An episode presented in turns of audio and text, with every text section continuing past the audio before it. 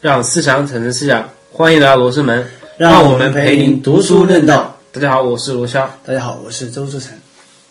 那本期节目其实比较特殊啊，就是因为主要是因为老罗前一段时间去了庐山一趟，对吧？嗯去参加参加一个禅修班，嗯啊，一周的时间，嗯然后有了这样一个经历，我们本期节目就来谈一下禅修与我们日常生活，啊，可以这么来讲吧，好吧？首先我们来讲一下这个，让老罗给我们介绍一下当初呃这个为什么会去参加这样一个禅修班，哎。以及禅修班里面他这么几天是怎么过的，嗯有哪些内容。OK，这个能参加这个成教班也是一些机缘巧合。然后我是一个很好的一个朋友，在微信里面转发了这样一个呃成就训练营的一个活动，嗯。哎，然后也是这个训练营也是嗯、呃庐山的洛纳坦寺，洛拉塔寺，他那个呃举办的这样一个活动，啊，面向全国这样的一些对佛教对禅修感兴趣的，那刚好又是全程免费的这样一个体验的一个活动，我觉得哎，我觉得挺好啊，然后就报名了，呃，报名了非常有幸被录取了，说明你是有嗯那个佛缘的人嘛。对对对。那就是这七天你大概什么样的怎么度过的呢？是这样的，呃，这七天应该实际上是六天，呃，主要是针对我们这样一个初学者吧，初学者有一些对佛啊、对禅的一些基本的一些呃知识性的介绍，当然更多的是那个呃体验，呃初步的去体验一下这个寺院的一个生活，嗯、大概我们每天的这个日常安排是这样的，早上五点半钟起来，嗯，五点半钟起来就要听那个敲钟。那有时候我们自己也去看一下日出，在庐山的日出。嗯呃，大概到六点钟左右，我们要诵经。诵经主要是诵那个《金刚经》。嗯。呃，差不多一个小时左右，到了七点钟的样子开始吃早饭。早饭一般吃粥、吃馒头这样的。嗯，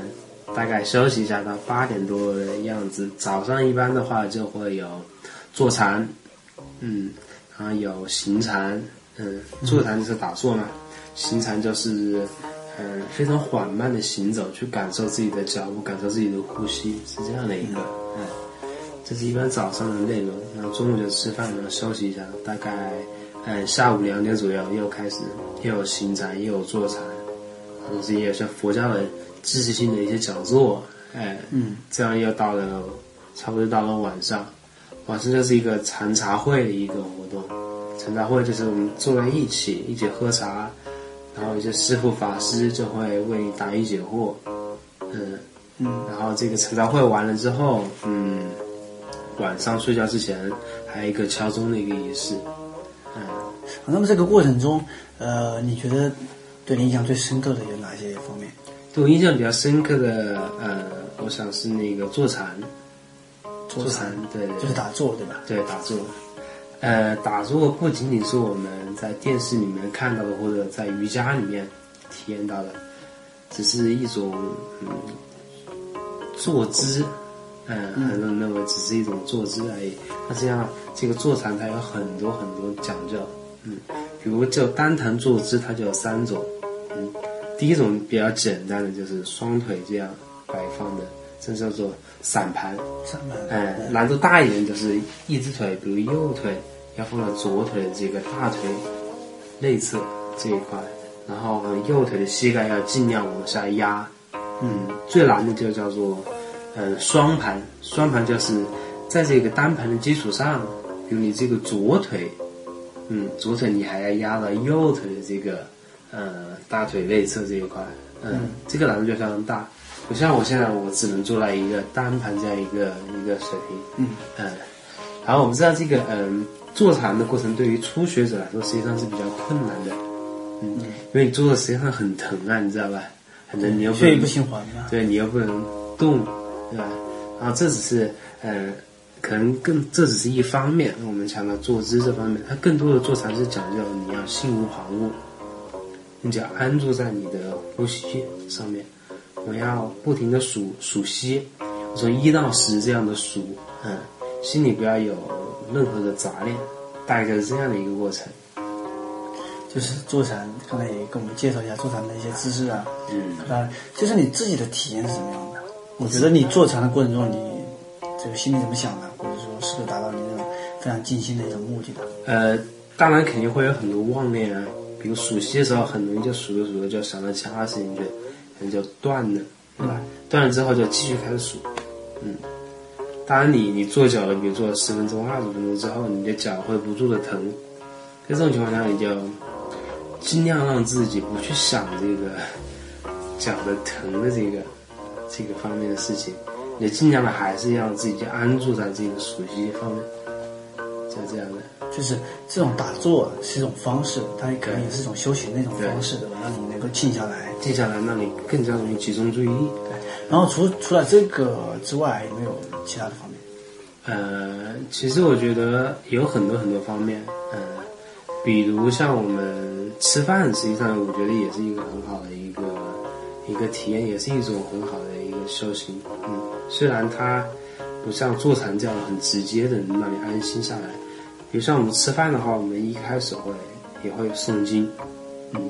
嗯，然后吃饭的过程中实际上是有非常非常多的这个讲究，嗯，比如你的筷子放哪，碗应该怎么拿，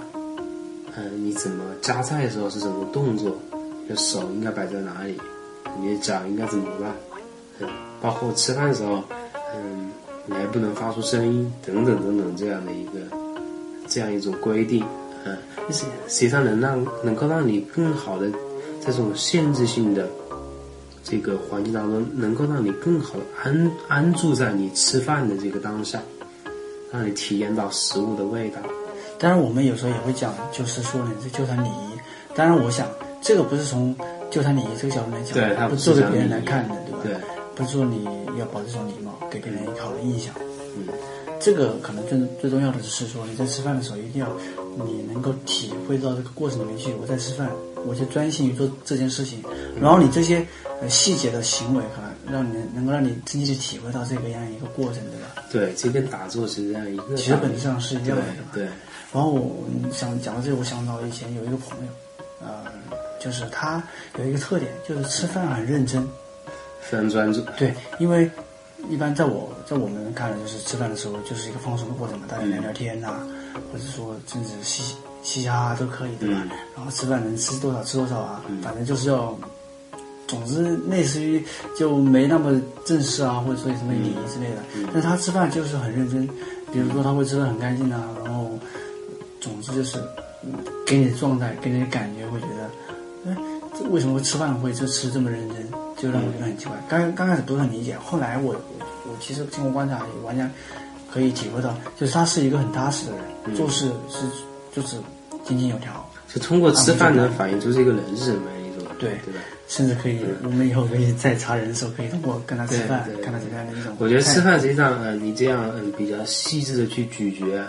你可以品味到这个，比如米它背后的这种甜味，你可能平常这样吃饭你体会不到的一个人。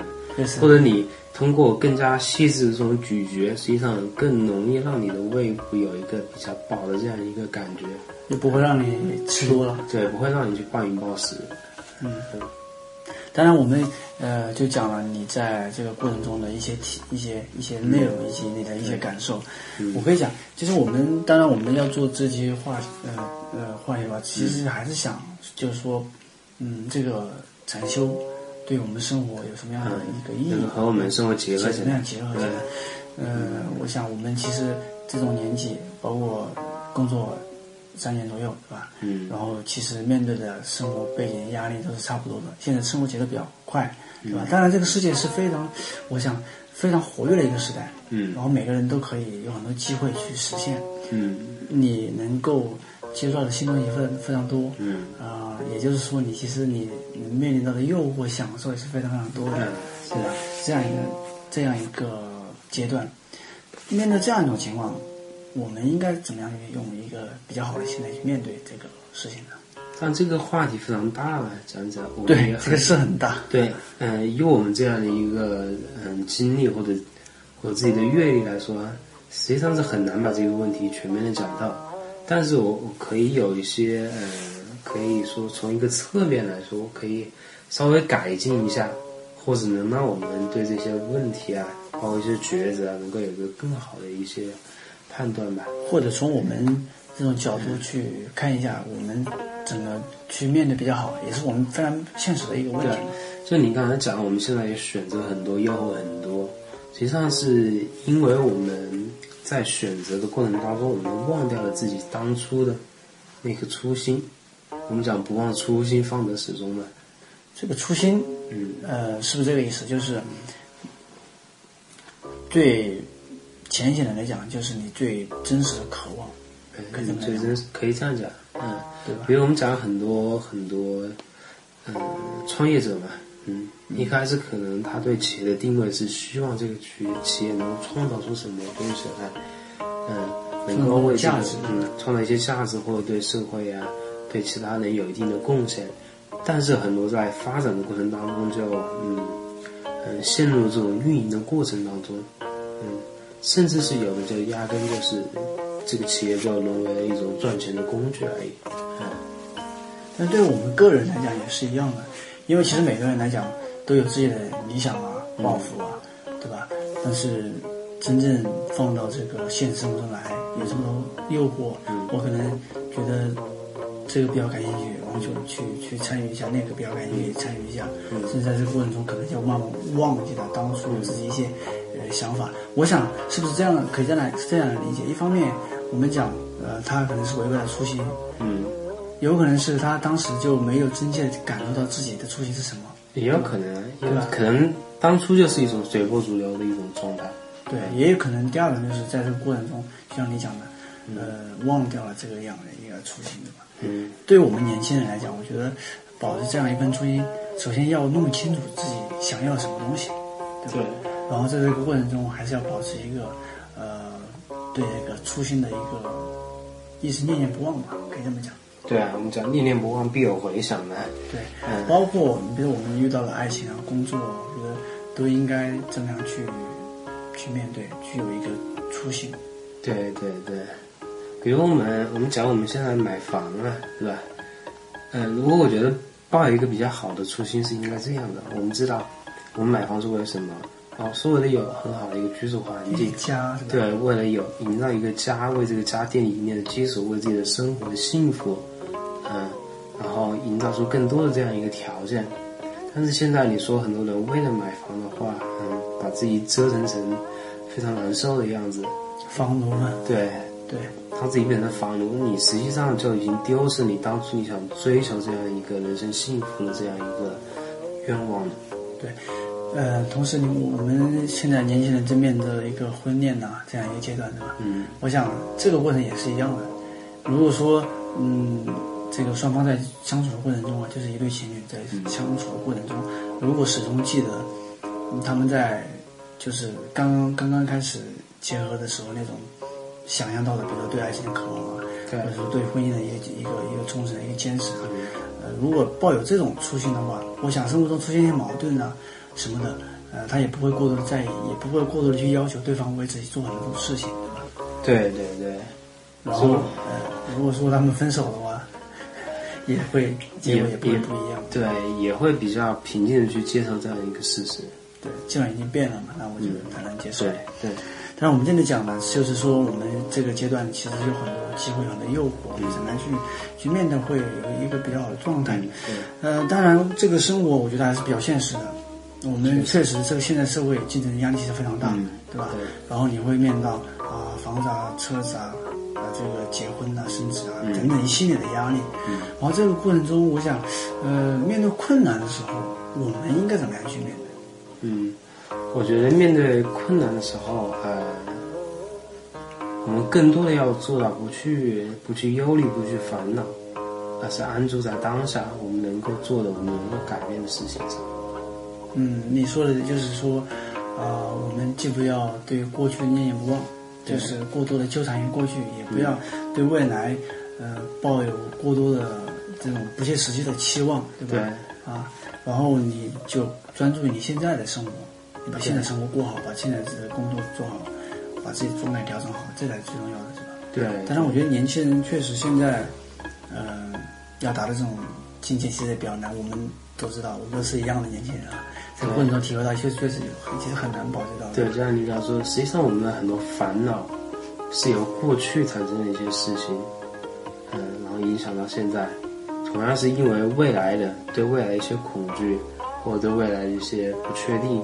嗯而影响到了我们现在的一个状态。但实际上这些都是，嗯，不是当下的事情。某种程度上说，它只是你设想的，或者说它只是在在当下这个时刻来看待，它只是一个虚妄的东西而已。你不应该把你的精力过多地投注在这两个方面，还应该安住在你的当下。嗯，比如我觉得在工作当中，呃，无论在什么样的工作岗位啊，我觉得呃，你如果可以把工作当做一种修行的话，你就会安住在怎么把这个工作能够做好，就是目前这个阶段的工作，对吧？对，能够做好。能够做好的话，可能嗯，你起码不加薪呐，自然对你起码不用带有太多的抱怨的去面对这样一个工作，这样一来的话，你工作也做不好，你自己实际上也是很难受的。是不是可以这么来理解？就是，呃，在生活中，尤其是当你面对困难的时候，嗯面对一些挫败的时候，你如果说保持一种呃无我的状态，嗯，或者说忘我的状态，不也可以不要不要那么刻意的去呃把自己的感受那么轻易地表达出来，或者说特别强调这些感受，可能会对，很很多时候实际上，呃，要说做到无我，肯定可能是有点困难。嗯但是我们可以尽量的让这个回归到一个客观的真实一个水平。很多时候我们实际上容易放大自己的情绪，或者放大我们面临的困难和烦恼。呃我们可以把它控制在一个理性的、可控的范围内。对，呃，我我记得之前看这个佛学方面的书的时候，其中提了一个一个概念嘛，也叫、可以说概念嘛，就是叫叫无我嘛。他说，其实如果说我现在当我有现在这个念想的时候，嗯，当当我把这个说出来，这个念想已经过了，就是那个现在我是不是上一秒我在想那个问题的我，是不是处于对处于那个问题中的我，可能已经不是了。对对吧？就是如果你把时间把无限分小分分成很多等份的话，你会发现你能够真正把握的现现在那种时刻其实非常少，其实就是当下嘛，就当下嘛，对，对吧？所以说我们在面对生活中的很多挫败呃的时候，当然我们肯定会有很多难过啊，或者说恐惧啊、忧虑啊这种情绪在里面，但是这种情况下是没办法改变这种现实的。我们还是要专注于当下，啊、把现在过好，那这才是最重要的，这个才可能度过难关，对吧？对对，其实我们刚讲，不管你不管是你去庐山去参加这种禅修班，还是我们在生活中这种呃，比如说我自己去打坐也好，或者说工作中保持这样一个好的心态，如果呃怎么样也好，就是其实也是这种说明，呃，修行是无处不在的，人生其实就是修行。这个是当然的。其实我我认为有一个观点啊，就是说，嗯、我们修行也好，我们学佛也好啊，嗯，并不一定要躲在那个深山老林里面，嗯，更多的还是这样一个在家的弟子，嗯，在家学习可能才是最重要的。包括我们法师，嗯，他强调过好多次，他认为最伟大的是，嗯，最高的一种境界应该是，嗯，嗯，大隐隐于朝这样一种境界，嗯，包括他也讲要以，嗯，出世的心做入世的事情，或者叫做以大成的心去做小成的事情，嗯，这个是样的说法对，很很高级，嗯，很高级。我说的非常非常实在，这个话，嗯，当然，我觉得，呃，可能就是说我不管怎么样对待生活的一个心态是最为重要的。有些事情我们可能改变不了，那我们是不是可以试着去坦然去接受它？嗯，对啊，就是嗯，其实我觉得是这样看待这个问题，嗯，很多时候，嗯，我们不要把关注点放在能不能改变这个事情上，嗯，对吧？比如我们做，我们去行善，呃，我们比如给那个乞丐，你给他捐了几块钱，嗯，实际上你说这个行为，实际上你改变不了他们的生活，也改变不了这个穷人的这个生存状况，你根本改变不了。嗯、如果你把这个注意力放在这一点上的话，能否改变？实际上，嗯，你就背离了你你这个真正做这个事情的意义。实际上你做的事情只不过想成为一个善良的人而已。对，你就是要发这，你就要发出这个善愿而已。所以说这个呃，能否改变，这可能是涉及到结果了，对不对？对，它跟你这个发善愿想做一个善人是没有没有关系的，你不需要把注意力放在这里。呃，甚至可以，是不是可以这么来理解？就是我们呃，不管你是行善也好，还是说做什么事情也好，或者在生活中也好，可能结果不是那么重要的。结果当然重要，我们更多的是把你在前面那些东西要做好。如果说你过于关注结果，就像你刚才讲的，对吧？如果我过于关注结果，或者说我做慈善的过程中，我想到我能不能改变他的命运，或者说改变到什么样的程度，这个可能会一方面会影响到我自己的一个做事的一个心态，另一方面实际上也是无济于事的。对，我记得我们第一天来禅修的时候，法师就问我们，就说你们来禅修的目的是什么？有很多人回答说，为了对佛教有一定的了解，然后为了那个嗯缓解一下工作的压力，也有人说为了在山上面可以更好的这个嗯环境里面生活一段时间，嗯，然后法师跟我们讲。你们这几天来修行，你们要忘掉你们这一生目的，你们就要安住当下，你们该干嘛就干嘛，该坐禅的时候就坐禅，该吃饭的时候就吃饭，该睡觉的时候就睡觉，嗯。然后我记得还有一本书叫《禅者的初心》，里面讲到，就说如果你是抱有这个开悟的这样一个目的去禅修的话，就是想要一个结果，对不对？对，实际上你是做不到，你是开不了悟的。有为无为而有为嘛。那可以这样理解，对。对，当然我们刚才也讲了很多，就是我们作为一个年轻人，怎么样去面对我们的一个一个生活，这个态度是非常重要的。我想，其实最后我再讲一点，就是我们做这个节目的一个初心啊。我想当初我们我跟老罗之之所以要做这个节目，最重要的，如果说要说目的的话啊，嗯，啊，就是我们想在这个过程中保持我们的一个思考。保持我们自己的一种自我学习的一种状态，保持我们自我，不管这个外面发生什么样的事情，这个时代别人是怎么做的，我觉得我们这个是重要的一件事情，然后我们就通过这种方式来做，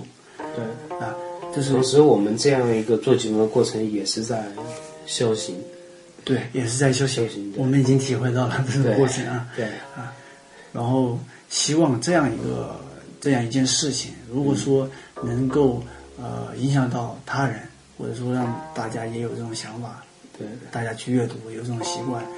然后也加入到类似于修行的这种这种这种行为之中来，我觉得也是我们非常希望看到的一个结果。对，总结一句，嗯，不忘初心，方得始终。